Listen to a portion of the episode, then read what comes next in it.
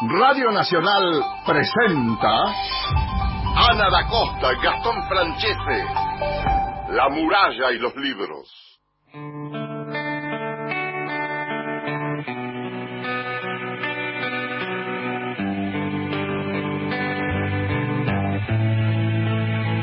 Hola, ¿qué tal? ¿Cómo están? Muy buenos días. Bienvenidos a un nuevo programa de La muralla y los libros, el programa de la Biblioteca Nacional como cada sábado, el encuentro a las 7 de la mañana. Mi nombre es Ana da Costa y me acompaña mi amigo y compañero Gastón Francese. ¿Cómo estás, Gastón? Buen día. Hola, ¿qué tal, Ana? ¿Cómo estás? Muy, pero muy buenos días. Siete horas en punto, ¿eh? Y la temperatura, para el que se está levantando, 8 grados 6. Fresquito. Fresquito. Sabes que mm, lo escuchaba recién a Héctor Larrea, que nos presenta como cada sábado. Es una alegría, un orgullo escuchar la voz de él. Y mm, quería agradecerle a Pedro Patzar que nos mandó un libro que se llama Cien años de voces, un Ah. siglo de radio. Mira qué lindo. que hizo Argentores, un trabajo impecable. Alicia Petty, la periodista que muchos años eh, ha estado trabajando en Radio Nacional Folclórica, en el Diario de la Nación haciendo radiografías, su columna sobre la radio. Ella fue la encargada de hacer eh, todas las entrevistas. Hay entrevistas a, a muchísimas personalidades de la radio, Luis Landricina, Bobby Flores, Nora Lafón, bueno, muchísimos. Y después quiero compartir de acá algo que cuenta Héctor Larrea. Así que le agradecemos Dale. a Pedro Paxar el envío de 100 años de voces, un siglo de radio, la radio que cumple el próximo 27 de agosto 100 años. Así y, es. Y nosotros somos parte también de la historia de la radio con el programa que llevamos 18 años en el aire, el programa Vos. de la Biblioteca Nacional. Vos, eso es a título personal. La biblioteca. Con, con No, la- Osvaldo Gamba, con, con todo el equipo también de, de la biblioteca. Eh, Ana, déjame pasar los teléfonos por si se quieren comunicar con nosotros por WhatsApp al 11 65 84 0870 o al 0810 222 0870. Se viene una gran campaña y tiene que ver con el Día del Lector y con el próximo 24 de agosto, el lunes, que se va a festejar el cumpleaños de Borges. El hashtag es Lectores de Borges. Anoten, el hashtag Lectores de Borges y es una idea del Centro de Estudios y Documentación Jorge Luis Borges y el Centro de Historieta y Humor Gráfico Argentino que convocaron a escritores, en el caso de, por ejemplo, van a ver a María Kodama, a Juan Sasturain, Alberto Rojo, Guillermo Martínez, Alexandra Coan, Patricio Zunini, Andrés Duprat, entre tantos otros, que cuentan su cuento favorito de Borges. Mira, escucha, por- escucha, escucha. Ah, bueno. Ahí estamos escuchando la milonga para Don Ángel de Leopoldo Federico, del disco Raras Partituras que se grabó en la Biblioteca Nacional. Y acompaña la promo, que ahora la vamos a escuchar en, unos minutos, la promo de esta campaña, Lectores de Borges, me encanta, me encanta esta milonga, qué lindo.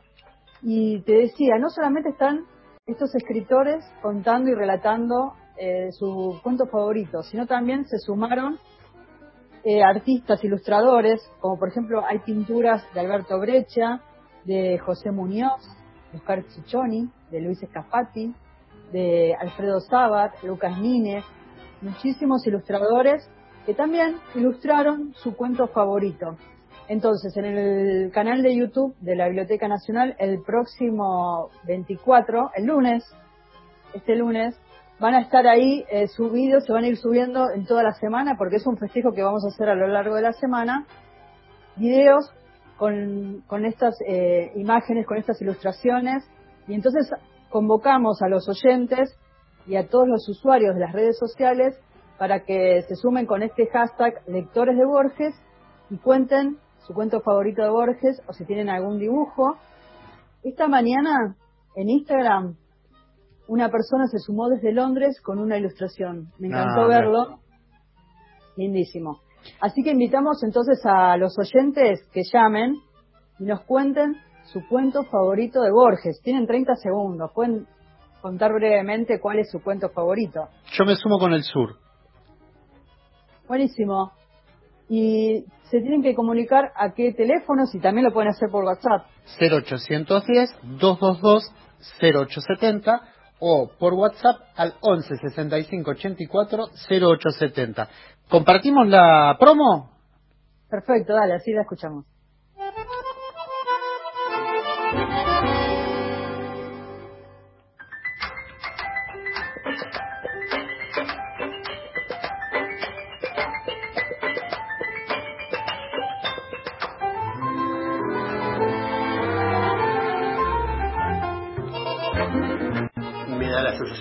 Todavía hoy, tantos años después, yo lo leí, por supuesto, la primera vez que lo leí, en una clave realista, que es como leía todo en ese momento, eh, y me impactó muchísimo. El personaje de Masum, que está fabulosamente construido y que muestra además una admirable sensibilidad en la escritura de Borges para dar con, con, ese personaje y con esa subjetividad. Eh, digo que es un duelo y que las enfrenta, pero de una manera muy sutil, ya que es un duelo que nunca se explicita, es un duelo secreto, íntimo. Lo que empieza a pasar, lo que empieza a, incomodar y a inquietar a esos hermanos que eran una especie de célula compacta, indivisible, es, y eso lo dice explícitamente el narrador, el enamoramiento.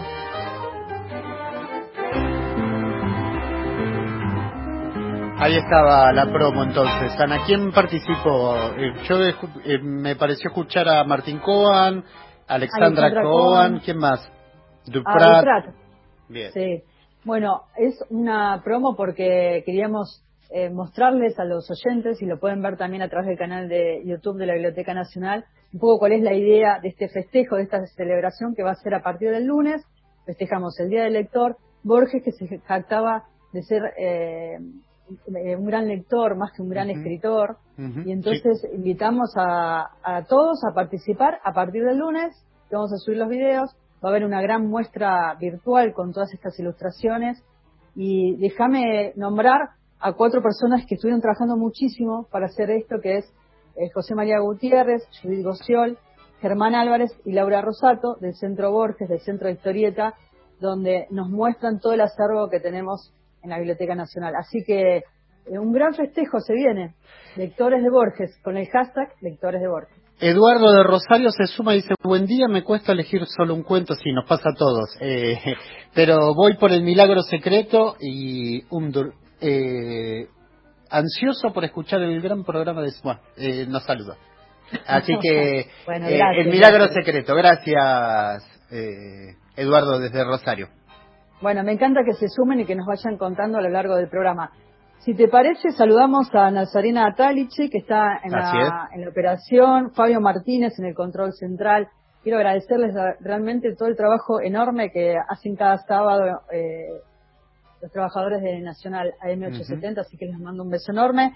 Eh, Cristian Blanco en la producción y en la coordinación de aire. Así que comenzamos el programa con una entrevista que hicimos en el día de ayer con una gran periodista, editora, escritora, Sonia Budassi. Una hermosa entrevista aparte. ¿Viste cuando se dan esas cosas de un primer acercamiento con un escritor, pero que los textos y la charla sola iba de una manera muy natural, ¿no?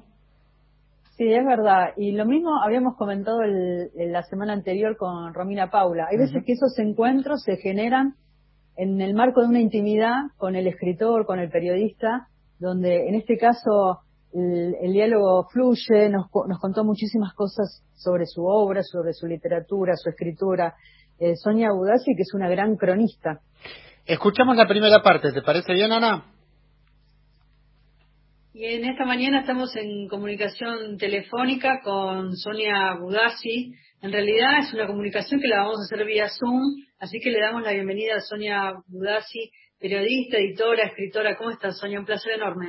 No, el placer es mío. Estoy re contenta de estar acá ante la oportunidad de poder conversar con ustedes, que los sigo y, veo la lectura tremenda que hacen de cada autor, así que estoy con un poco de miedo también.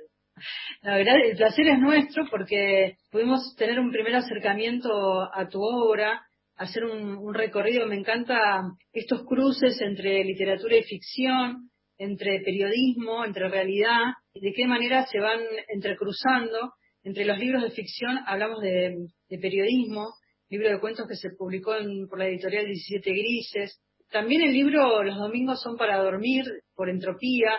Hay un libro también, hablábamos hace un momento con Gastón sobre la religión, cómo, de qué manera aparece también en tu obra, tanto literaria como con actos de fe y también si pensamos en, tus libros de crónica podemos pensar en la frontera imposible, ahí donde está Israel y Palestina, en este viaje tan intenso y tan atravesado por las religiones, y también pensar en mujeres de Dios, cómo viven hoy las monjas y religiosas en Argentina.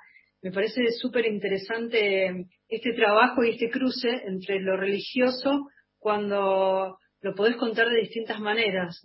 Bueno, sí, creo que en realidad hay como modelos de cuestiones deseables, hay como relatos morales, relatos de lo que uno a lo que uno debe aspirar que están tanto desde el modelo de las ficciones, pienso, no sé, en las telenovelas, toda la, la producción hollywoodense incluso, donde hay ciertos iconos y ciertos arquetipos que se reproducen, el héroe, la heroína, y que también son propios del discurso religioso. Así que me gustó ese cruce que hiciste porque creo que en el fondo termina atravesando mi ficción y no ficción ese problema o ese asunto y los paradigmas que uno tiene que seguir para mantener su vida siguiendo determinados modelos. Puede ser, como vos decías, lo religioso o puede ser también otro tipo de relatos. Sonia, yo voy a agregar a esto que vos estás diciendo y que me parece muy interesante y que me parece que es nuclear, sobre todo los domingos son para dormir,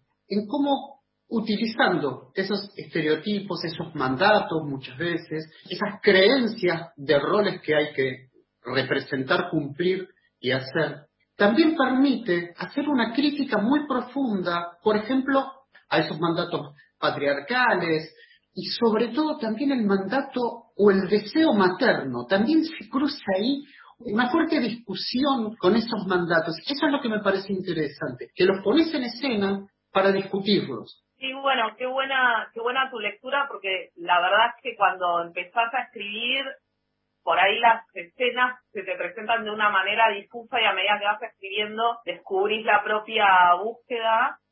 Digo, yo detesto la literatura que implica una bajada de línea explícita porque me parece un discurso más propio de la militancia, que me parece como un discurso desde ya súper legítimo y, deseable, digamos, en sociedades democráticas como la nuestra, pero parece que la literatura va por otro lado. En este caso, yo empecé a escribir esto en el sentido en lo que, que vos decís, porque me generaban problemas. Tal cual decís, o sea, ahí me cuestiono, digamos, los roles, cómo se adecúan determinados personajes a esos roles que vienen del mandato de la familia, del deber ser, esos roles patriarcales de lo que tiene que ser una princesa contemporánea, princesa dicho entre, entre comillas desde ya, lo que debe ser el éxito profesional.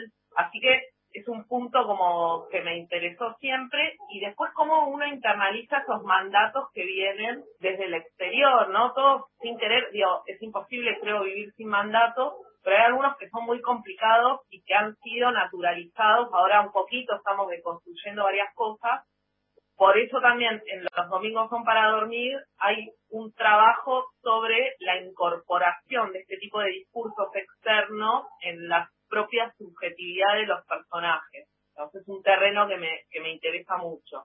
¿Sabes que estaba pensando si la literatura en un punto no tiene cierta protección ¿no? Con lo que querés contar, a veces cuando es un tema que es engorroso, tiene que ver con, el tema de los prejuicios, un tema que es como complicado de tratarlo desde la crónica, desde la desde del periodismo, ¿la literatura no te da cierto como resguardo en ese sentido?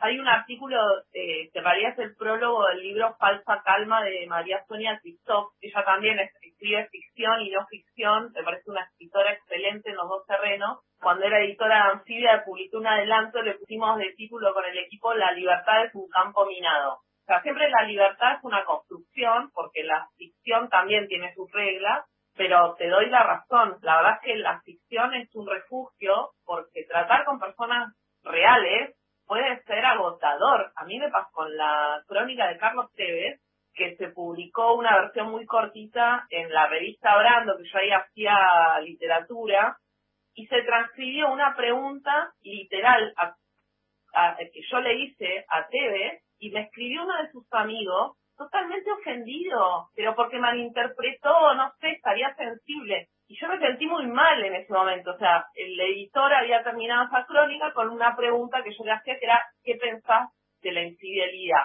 Y Tevez contestó, la infidelidad, no sé, ante todo el respeto a la mujer, coma, el respeto a la mujer ante todo. Nada más dijo, se transcribió eso tal cual el amigo lo leyó como una ofensa y una pregunta malintencionada la mía. O sea que sí, en la ficción no te pasa tanto eso. Sonia, déjame hacer una hipótesis de lectura o lo pensamos en conjunto y que tiene que ver con ciertas invariantes y ciertas modificaciones que uno va encontrando en, en tu escritura. Por un lado, sí creo que el trabajo con el lenguaje está muy presente en todos tus libros. Y cuando hablo del trabajo del lenguaje también me interesa este juego que vos haces entre lo oral, el pensamiento, estas interdicciones que estableces, sin afectar la trama, por supuesto, sino enriqueciéndola. Los estereotipos también te van a acompañar hasta incluso para cuestionar qué es el periodismo en periodismo, para, para eh, desmitificar esa mirada romántica de lo que es el periodismo pero también está muy presente la migración, cómo es vivir esa migración, ya sea en un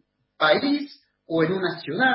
Y por otro lado también, y a esto quería ir, con ese trabajo que vos haces con el lenguaje, hay una sombra, con, eh, está como eh, Lobo Antunes ahí sonando, ese, ese juego que estableces, esa complicidad. ¿Cómo lo ves vos? Bueno, absolutamente. Es más, Viste, Lobo Antunes es como el Nobel que no fue en Portugal, que después ganó Saramago. Sí, claramente de chica era como fanática de Lobo Antunes, viste que es ese escritor que tiene como, rompe la sintaxis a veces, sigue como una dicción escrita que de pronto hace convivir el pensamiento con las acciones que realizan los personajes.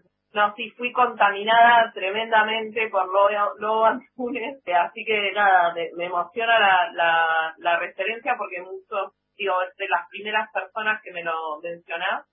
Hay un trabajo que a mí me interesaba también con hacer tal cual decís, con el discurso que es desmantelar esos discursos que tienen que ver eso, desde las grandes consignas de la militancia, a las grandes consignas de los cuentos de hadas, a las grandes consignas de la publicidad, de los medios de comunicación, sin, digamos, resignar la oralidad y cómo los personajes tienen conflictos con eso, porque siempre es un problema de, conflicto y de comunicación, y por eso lo que vos decís de que, comparto, digo, no sé si lo logro o no, pero digo, hay un intento de trabajo sobre el lenguaje y sobre el sentido, digamos. Por eso que los dos libros de cuentos mencionaste, con mi intención era que sean bastante políticos en el sentido de la disputa por el sentido, la disputa por ver qué es la libertad, qué no es la libertad, qué es la adecuación, qué es la adaptación. Por eso ahí también aparece mucho la figura del migrante y del migrante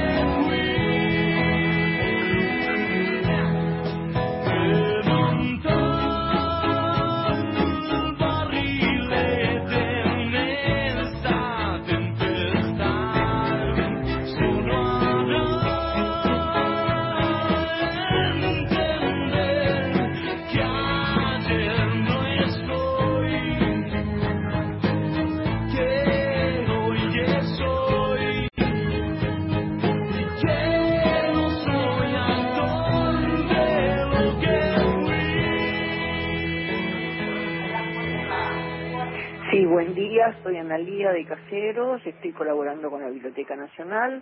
Mi cuento favorito de Borges es el del libro Ficciones, Funes el Memorioso. Que tengan buen día. Ahí está, mientras escuchamos divididos, Ana. Qué lindo, sabes que yo coincido con Analía, me encanta ese cuento, Funes el Memorioso, me encanta, muchísimo. Tenemos más mensajes. Naviel desde Tartagal nos dice que hace frío. Eh, Ariel, eh, hace frío. Ariel de Rosario nos dice que elige eh, Tlon Ukbar Orbis Tertius. Eh, y Norma de San Telmo eh, nos saluda y dice que favoritos son muchos, obvio, eh, pero va a elegir La Promesa. El oro del, está en el oro de los tigros, eh, de los tigres. Ejemplo de concisión admirable. Norma de San Telmo, entonces. Me encanta que se sumen los oyentes, llamen también y nos cuentan su cuento favorito de Borges. Muchas veces se ha hablado, lo escuché en, en la radio, en la tele, en muchísimas reuniones también, donde se mm, cuestiona también hasta qué medida eh, Borges es leído y, y, no, ¿no? Es decir, muchas veces se piensa en la figura de Borges como este gran escritor argentino, maestro de escritores, pero muy poco leído. Y me parece que con a partir de, este hashtag uno empieza a descubrir eh, que en realidad sí está siendo leído Borges, ¿no? O en algún momento fue leído y hay un acercamiento a la lectura a la obra de Borges. Así es. Eh, y me gusta, me gusta la campaña que lanzaron. La verdad que felicitaciones a todo el equipo que laburó ahí eh, en, en, ese trabajo y bueno, se van a seguir sumando como Julio de Unquillo desde Córdoba que nos está escribiendo en este momento. Así que eh, también nos escriben desde San Luis. Ahora voy a, voy a contar los, los, el resto de los mensajes. Y si tienen ilustraciones o hacen dibujos o hicieron algún dibujo con el cuento favorito eh, de Borges, también pueden enviarlo al hashtag eh, lectores de Borges y ahí lo podemos ver. Vamos con la segunda. Sí, ¿se pueden comunicar a qué teléfono, Gastón? 0810-222-0870 o por mensaje al WhatsApp 11 65 84 0870. Vamos con la segunda parte entonces de Sonia Udasi. Sonia, y hablas de las estas capas de, del lenguaje, también hay capas de sentidos, apostás a, generar estos clímax también en tu obra literaria y también buscas que sean entretenidas, ¿no? Porque también estamos pensando en todas las situaciones que son temas difíciles si uno se pone a pensar el tema de la inmigración, ¿no? Y todos los conflictos que se van narrando en las, en las diferentes situaciones y personajes. Ahí también hay una búsqueda de, de, un sentido en las capas, pero también eh, con historias que, sean entretenidas. Perdón, Sonia, déjame agregar a lo que acaba de decir Ana, que me parece súper atinado, porque además, en, esa, en esas capas, en esa forma de construir, estableces un vínculo de complicidad con el lector. Exactamente ojalá, qué bueno, digamos, es como uno de, mis objetivos, digamos, o sea, me gusta mucho la literatura de climas, la literatura que busca compenetrarse con la forma y con el lenguaje, pero para mí eso no está extinguido de la trama o intento que no sea así, y creo que hay focos, como decía eh, vos también, Ana, que son, que generan identificación. Digo, el mito del ascenso social lo hemos sufrido todos. Todos los personajes del periodismo también.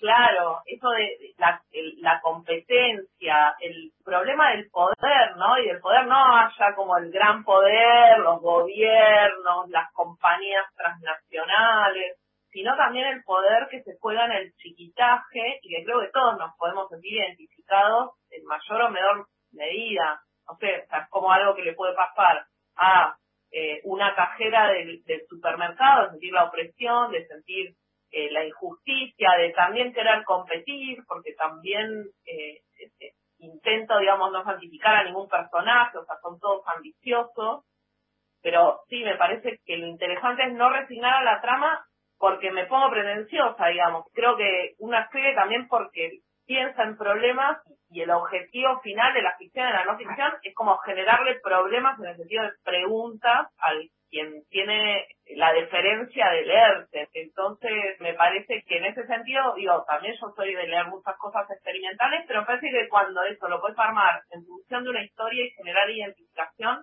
genera un efecto de, en el que el lector puede problematizar más su vida cotidiana en el fondo. Voy a, agregar a estos datos que estamos hablando de, de cómo manejas el dispositivo discursivo que estableces en tus libros con la frontera imposible y en este, en este caso vas a ir al relato coral. Y acá me pongo nietzscheano y digo, me parece que está muy bien elegido eso, porque si no hay la verdad, si no hay hecho y si no y hay interpretaciones, entonces necesitamos reconstruir desde las múltiples visiones. Sí, es tal cual decís, en la frontera imposible que trata, digamos, de, digo, estar estructurado alrededor de, de dos experiencias en Israel y en Palestina, pasa que también ese era como el camino que ahora lo pienso y digo, bueno, era un poco el obvio, en su momento me, me, costó un montonazo encontrarlo, pero ante mm, dos posturas tan monolíticas y que niegan tanto al otro y que no conceden nada y cuando uno camina por ese territorio realmente se ve acosado por una propaganda permanente, incluso bajo las formas de lo que no detectamos enseguida que es propaganda, ¿no? Entonces, me pareció que construir un relato coral era una manera de tratar de visualizar que cuando uno está en esos terrenos están en disputas, que también pasa en otros planos, etcétera. No quiero hacer extrapolaciones de que todo el mundo es igual, pero un poco de eso hay. A medida de que ganas una pequeña certeza, que decís, uy, le creo a, a, tal eh, personaje que dijo tal cosa, avanzás hacia allá y después te das cuenta que aparece otra nueva duda por otro personaje que lo niega o que presenta un matiz. Y me pareció como estrategia narrativa, y acá vuelvo a, subrayar esto de que, de que en definitiva también la no ficción es literatura en cuanto al dispositivo, en cuanto a la manera en que uno lo narra, que era también una estrategia narrativa para llevar al lector este, o intentar llevar al lector conmigo por esas incertezas, por esas dudas. Hablábamos de, Gastón te preguntaba por, por Antunes, hablábamos de Saramago, hablamos de algunas lecturas eh, que fuiste deslizando y te quería preguntar por este tiempo de durante la, la pandemia y la cuarentena que, que estamos llevando en nuestro país, ¿qué libros, qué lecturas retomaste si estuviste escribiendo y si te dan ganas de compartir algún fragmento, algo de la lectura de alguna de tus obras que tengas a mano y quieras compartir con los oyentes. La verdad es que yo soy de las que no han sido tan productivas con amigas escritores, son como, ¿cómo hace la gente para leer? Yo no me puedo concentrar. La verdad es que he leído más que nada por trabajo y después tal cual decías, como de pronto tener un impulso de insomnio y agarrar un libro en la biblioteca, releí Otelo de Shakespeare, por ejemplo, cuando tenía que, eh, no sé, tengo pendiente el, libro de Mariana Enrique, que lo tengo acá en casa y tengo muchas ganas de, leer su última novela, eh, digo, ¿por qué estoy leyendo Otelo cuando tengo ganas de leer este, a Mariana Enríquez, no? Digamos, se produjo para varios y varias en la cuarentena, me parece como, un permiso para esta lectura poco programática. Sí me pasó que pude terminar de corregir un libro de cuentos que mandé a, una editorial, vamos a ver qué pasa. Pero sí en ese sentido, como la cuarentena, viste, todos nos desestructuramos bastante. A mí, por suerte, me, me siguió estructurando la escritura de ficción. Bueno, voy a leer un cuento, el comienzo de un cuento, el fragmento de un cuento del libro Periodismo. El relato se llama Tenía que despedirme. Todos creen de sí mismos que son quienes la pasan peor, y a partir de ahí es fácil lanzarse al tobogán complaciente de la autojustificación. Trate de evitarlo. Me avisan por el interno. Como pasa en las novelas, quien me llama no es el involucrado, sino un tercero lo pienso y no sé qué hace la diferencia. ¿Qué piensan quienes dicen prefiero enterarme por vos? ¿Por qué eso es tan importante? ¿Solo tiene que ver con un efecto traición? Los últimos meses fueron muy complicados, pero estoy en la empresa hace 10 años y siempre me las rebusqué para zafar. Lo importante es mantener el trabajo y trabajo es trabajo. Así que me banqué lo que vino. Todo bien. Escribí para la web, para el diario, para la revista femenina, para la de auto, para la de decoración. Roté en corrección del diario, estuve un tiempo en el freezer, después de nuevo corrección, después la revista masculina. Por esa época publicaban cosas del tipo cómo pegarle a una mujer sin dejarle marcas o cómo llevar a una menor a la cama sin caer preso. Mientras mis ex compañeros de la maestría en periodismo ascendían velozmente a editores a base de escribir operaciones a favor o en contra del gobierno, casi siempre enfocadas en el flagelo de la inseguridad, otros de mis compañeros, más o menos formados, se comprometían de igual modo con causas nobles, denunciando ocupaciones de gente pobre o analizando en la sección central del diario por qué los argentinos prefieren la cola y no las tetas. No digo que no sea un tema ganchero, entiendo que a muchos les preocupa la cuestión, pero el tópico puesto en el marco del eslogan periodismo en serio me causaba gracia. Después están los otros. De los pobres no voy a hablar. Los otros son militantes de una objetividad que falla filosóficamente hace ya demasiadas décadas. Esos objetivistas no pueden asumir ni las limitaciones del lenguaje ni las de la realidad, mucho menos las del periodismo. No creo que necesariamente lo hagan con maldad. En general, les falla más bien la inteligencia, como en algún momento puede fallarme a mí también. Gracias, Sonia, por, por la lectura. Sonia Udasi, periodista, editora, escritora, un placer enorme, Sonia, haber conversado con vos y nos queda pendiente un nuevo encuentro para hacer autores por autores. Muchísimas gracias a ustedes. La verdad que un placer tener lecturas y feedbacks tan lúcidos y exigentes. Así que. La muralla y los libros. Con Ana da Costa y Gastón Francese. Próximo programa. Crisis en el aire. Estamos ya en la revista Bilocada presentando... El informativo Radio Belgrano. El señor es Fidel Pinto. RA Radio del Estado. ¡Cante, maestro! El próximo 27, la radio argentina cumple 100 años. En el tiempo... Le molesta descubrirse faltas. Lo vamos a empezar a celebrar donde se encendió por primera vez. Igualito de a mí. El rotativo del aire de Radio Rivadavia. Desde el Teatro Coliseo, programa especial. Para escuchará. Las y los protagonistas. Radio Bangkok, una vez más, pone en el aire. Momentos históricos, música. Siete lunas de... Jueves 27 de agosto. La vida y el canto. Todas las radios unidas, desde las 15. La fiesta de la radio ha comenzado. Escuchalo por esta frecuencia. La radio argentina cumple 100 años. Desde estos micrófonos de Radio Colonia, felicito calurosamente. Una historia con futuro.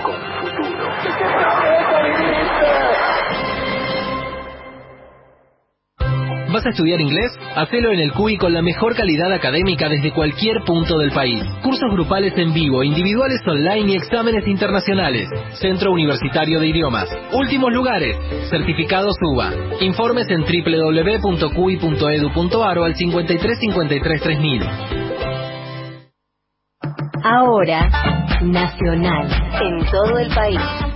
7 de la mañana, 34 minutos.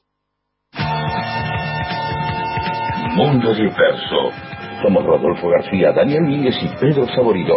Y todos los domingos de 11 a 13 por Radio Nacional les vamos a contar historias para que ustedes las vuelvan a contar por ahí y se luzcan mucho. Mundo Disperso. Historia de la vida y todo lo demás. Nacional, la radio pública. Continuamos en La muralla y los libros.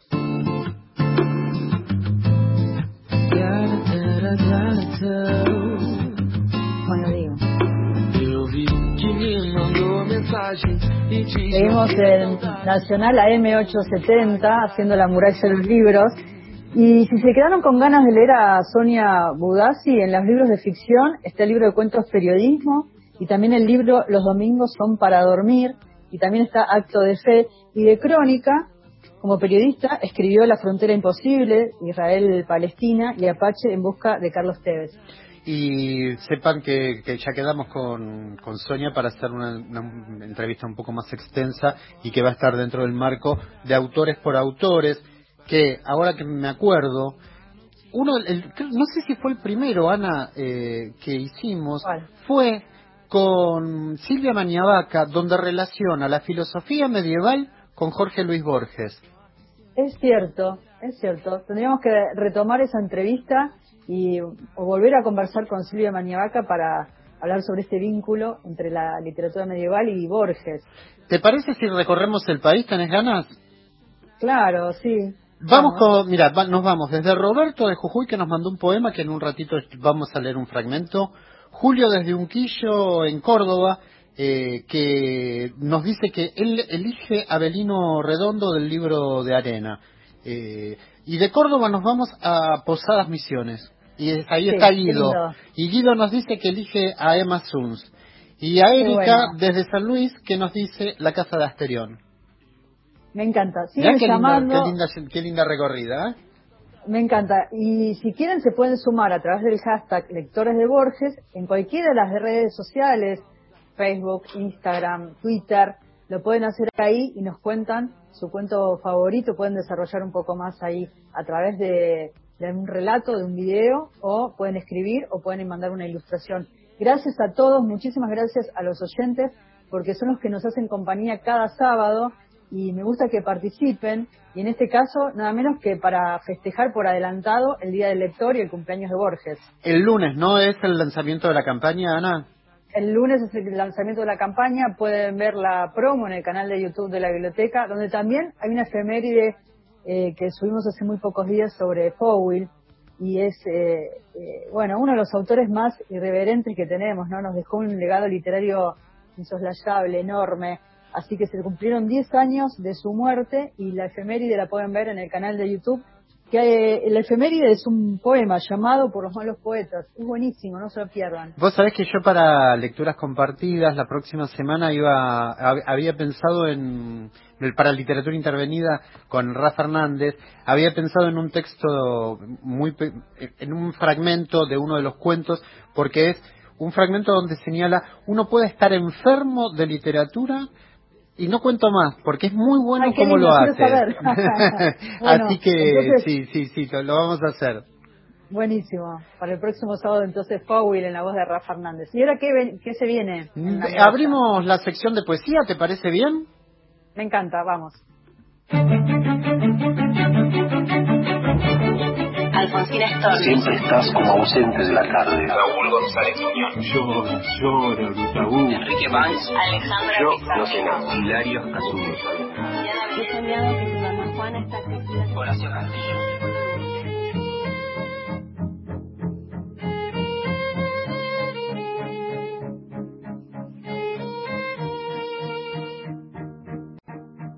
No te puedo escribir ahora que estás muerta.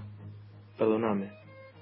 Es que se me amontonan las otras muertes, más viejas que vos, y que también me tocan, como vos, pidiéndome que les escriba, reclamándome la mano con su mano, las palabras que nunca tuve, los huevos para decirles cara a cara, pidiéndome que llene el vacío del renglón con la dulzura con que se llena un ataúd.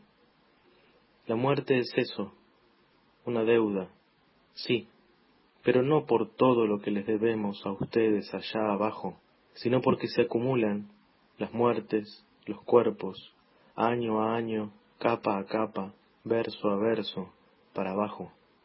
Primero vos, abajo tu hijo, abajo el viejo de los libros y los monos embalsamados, abajo mi madrina de los cuadros, abajo el amigo de mi amigo llorándole al zaguán, abajo, o era arriba, ya no sé, la uruguaya Tupamara, por ahí al costado, la viejita respirando barro en un hospital nacional y popular, y abajo la madre de mi amiga con el nombre masculino, abajo también, quizás y en poco tiempo, el chileno viejo que delira revoluciones.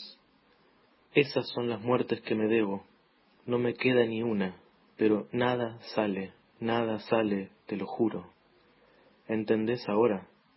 ¿Me perdonás? Es que a veces no sé qué palabras ponerle a la muerte, porque siento que esta muerte, la que vivo desde que te hicimos aquel altar en tierra colorada, me anda susurrando una idea impronunciable, que no podemos plantar más palabras, porque el suelo ya está lleno, y que habrá que evocarte, a vos y a tus compañeros, con los retazos de vida que tenemos acá arriba. Habrá que hacer instalaciones de la muerte en la Bienal de Chacarita. La muerte es eso, nada más, ahora lo entiendo. Un pollo hervido, su olor y un colchón al sol en un patio conurbano.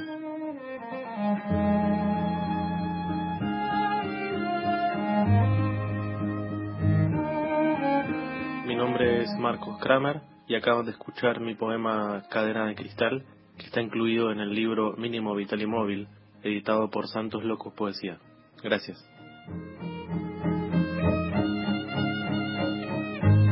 La muralla y los libros, con Ana da Costa y Gastón Francese.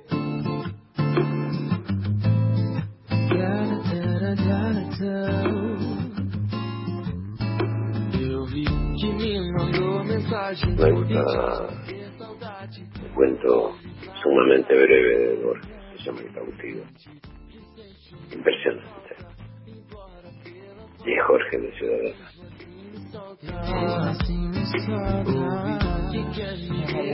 Buenos días, tempranito, para el programa de Ana da Costa y Gastón, y los felicito por el conocimiento, la investigación y la calidez que tienen. Bueno, les quiero dar a conocer un poema que escribí y mi nombre es Zulma y vivo en Palermo. Se llama Quimeras. Dice lo siguiente. ¿Cuántas veces me encontré tirada en la cama con los dedos entrelazados debajo de la nuca apoyada en la almohada? Miraba el techo e imágenes imprecisas de playas lejanas, hermosa arquitectura y magistrales pinceladas yo contemplaba. Y mis ojos vehementes las devoraban, y mi espíritu gozoso se empalagaba.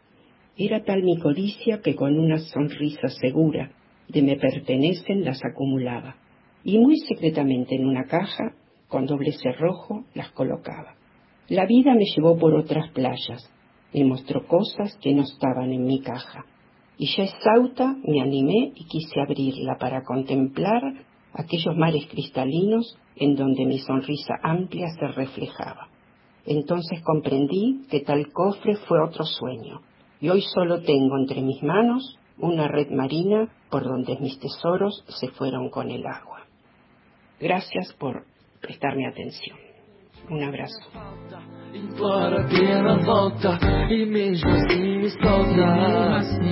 Ahí estábamos escuchando, qué lindo cuando nos comparten sus propias, propias producciones, eh, que es muy una belleza. Me encanta. Gracias, Ulma, por, por este mensaje tan lindo, tan cálido, eh, por estar ahí cada sábado escuchándonos. Así que te mandamos un beso enorme. También quiero saludar a Cristina y a todas sus compañeras del Comercial 31 de Naciones Unidas que se siguen eh, hablando después de tantos años. Qué lindo. Así que un beso grande para todos. Un beso para allá, Jorge de Ciudadela también lo saludamos, que también participó con, con los llamados. Eh, ¿Y ahora qué vamos? ¿Con el folclore? Sí, porque sabes que nos contaba esta mañana Cris de esta fecha que es el 22 de agosto, Día Mundial del Folclore y del Folclore Argentino. La UNESCO declaró el 22 de agosto como el Día Mundial del Folclore y mm, quiero recordar que la palabra folclore viene de la palabra pueblo, gente, raza y de saber, ciencia. En Argentina esta fecha coincide con el aniversario del nacimiento de Juan Bautista Ambrosetti, considerado como el padre de la ciencia folclórica. Si te parece, vamos a, a escuchar a Donata en, la, en una versión que hace Horacio Guaraní y Soledad en el vivo en el Luna Park. Me encanta esta versión. ¿No es esta versión? No, es Donata, es Donata. Sí. Ah, Ah, listo, acá, acá nos dice, nos dice que sí, ¿Sí? que lo tenemos. Bueno, bueno, entonces ahí vamos con esta versión, eh, eh, la operación técnica Nazarena Taliche. Vamos con Donata.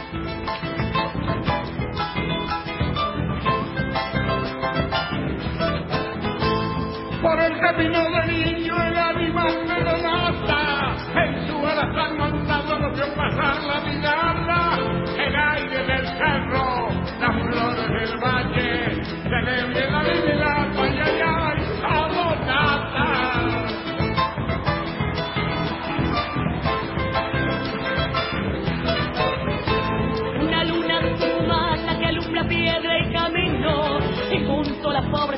la lo llora montes y ríos. Capi del Valle, campos de Acherajas, también por la bomba y lunes igual por Amaya.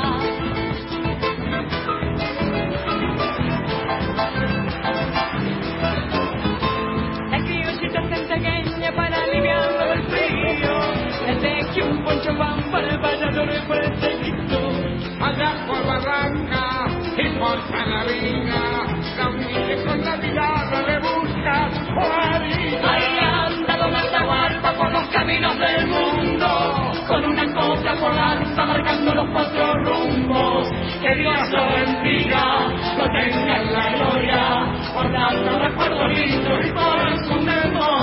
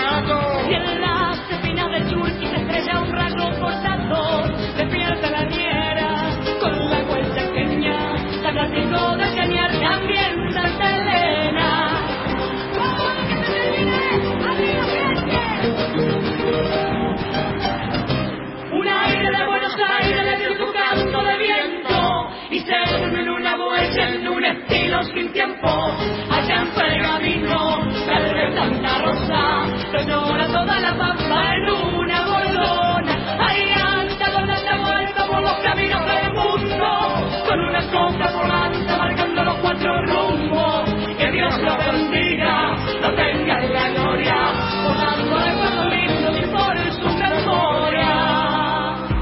La muralla y los libros. Con Ana da Costa y Gastón Francese. Ahí estaba la, la versión de Donata, gracias a nuestra operadora que lo, lo- lo encontró inmediatamente. Chico, es un clásico, Donata. Se lo dedico a Eduardo González que lo pidió él, ¿eh? A Ah, ver si lindo. se mejora con esta canción. Vamos, perfecto. Eh, te cuento que está el concurso de becas de investigación José Martí. Eh, la Biblioteca Nacional convoca una nueva edición de sus becas de investigación. Si quieren enterarse, tener más detalles, pueden hacerlo a través de la página de la Biblioteca Nacional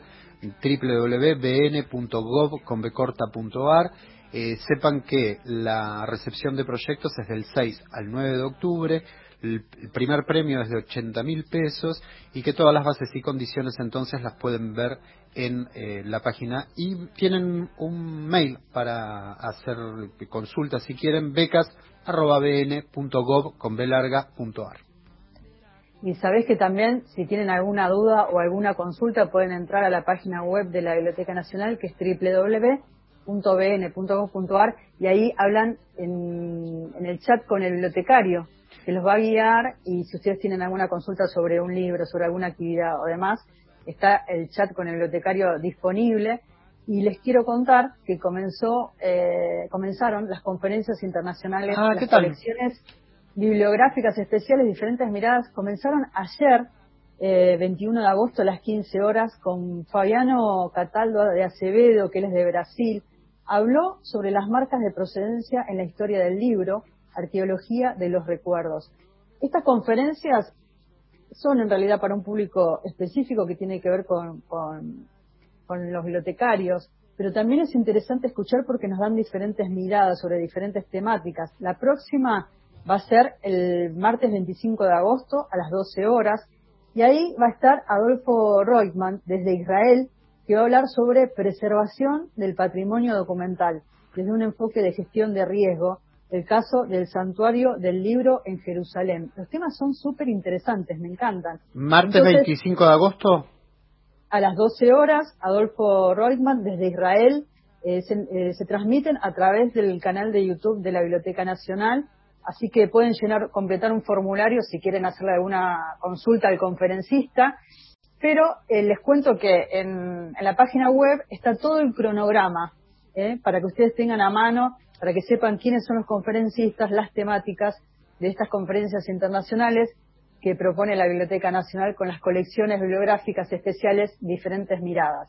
Va a estar eh, Roger Chartier y José Emilio Gurucúa también, ¿eh? Impresionante, dos lujos, dos lujos, la verdad, dos sinceramente. Lujos, sí, realmente. Vamos a la sección del Rafa, abrimos nuestras literaturas intervenidas. En este caso, ¿te acordás que habíamos hablado la semana pasada de la, de, del periodismo de no ficción? Habíamos hablado de Operación Masacre, Truman Capote. Bueno, hay un caso muy particular que tiene que ver con Colombia y con eh, de Paula Muñoz, que es alguien que en 1873 escribe esto que nos va a contar Rafael Hernández. La noche del 2 de diciembre de 1873, seis personas fueron asesinadas con un hacha en su propia residencia. Virginia Álvarez, de 36 años, su esposo Milton Escobar, de 48, María Ana Marulanda, la sirvienta, de 36, Teresa Ramírez, de 15, Sinforiano Escobar, de 22 años, y Juana Echeverry, de 63. Tiempo después, Francisco Paula Muñoz intenta reconstruir la historia en el libro El crimen de Aguacatal.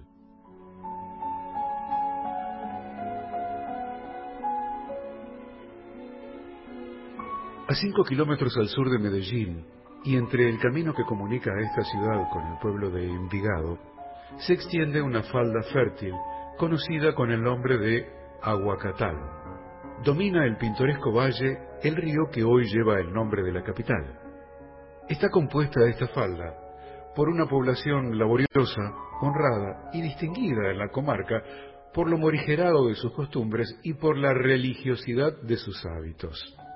La escena que nos hemos propuesto escribir como base del drama tenebroso y sangriento que las generaciones venideras han de llamar el crimen de Aguacatal, aconteció en el espacio comprendido entre dicho camino de Envigado y otros dos que se dirigen casi paralelamente hacia la loma del Gambato.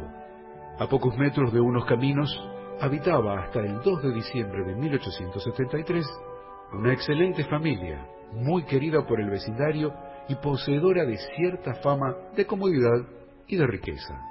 Con el fin de completar algunos detalles, digamos que cerca de la cama de doña Juana se hallaba una gran caja en donde parece se guardaba lo más precioso de la casa y que la única puerta de la vivienda no se cerraba con llave, sino que se atrancaba por dentro con un largo regatón, el cual se apoyaba por su cabo en el barrote superior de dicha puerta.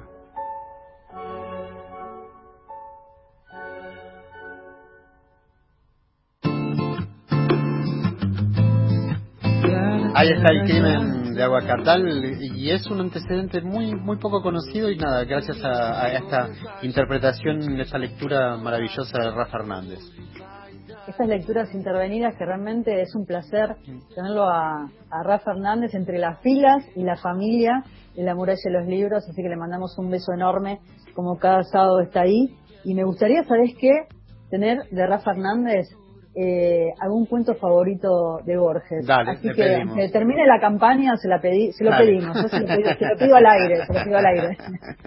Dale, a ver si lo sumamos. Y sabés que mm, como cada martes el encuentro es a las 19 horas en el canal de YouTube de la Biblioteca Nacional. Yo insisto con el canal de YouTube de la biblioteca porque ahí eh, pasa todo, ¿no? Es en la este ventana. de, cuarentena. Es la ventana, y, es la comunicación a, a, hacia, hacia los lectores, lamentablemente cierto, hoy, ¿no? Y entonces, bueno, los quiero invitar al cine, porque no lo podemos hacer en el Auditorio Borges, pero sí lo podemos hacer a través del canal de YouTube de la biblioteca. Es una función gratuita, como cada martes. La nave de los sueños invita a este ciclo que tiene que ver con la literatura y con la música y con el arte. El próximo martes 25 a las 19 horas se va a proyectar Retrato Incompleto de la canción Infinita de Rolly Rawwood, que es primero un encuentro entre Daniela Pereira, de la uh -huh. nave de los sueños, con el director de cine. Hacen una charla previa y después ahí mismo aparece el link para que puedan ver la película, tienen tiempo de ver Viva el Palíndromo, que va a estar hasta el martes. También. Así que este fin de semana la pueden ver de Tomás Lidgott. Interesante esta mirada sobre el palíndromo, ¿no? Él es un fanático, palindromista, aparte director de cine. Pero bueno, les decía, tienen tiempo de ver esa peli y el próximo martes el retrato incompleto de la canción infinita que tiene que ver con Daniel Melero. Ah, Daniel Melero, sí.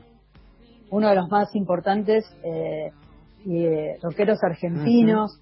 Es un retrato incompleto de la canción infinita, es una especie de puzzle documental que busca bajar a tierra a un artista polifacético, ¿no? Me encanta esta mirada y entonces, eh, como les decía, lo pueden ver el martes a las 19 horas. La película va a estar colgada una semana, así que tienen tiempo de, de, de mirarla cuando quieran y escuchar la charla. Lo pueden hacer a partir del martes a las 19. Y recuerden que el lunes está la campaña de Borges.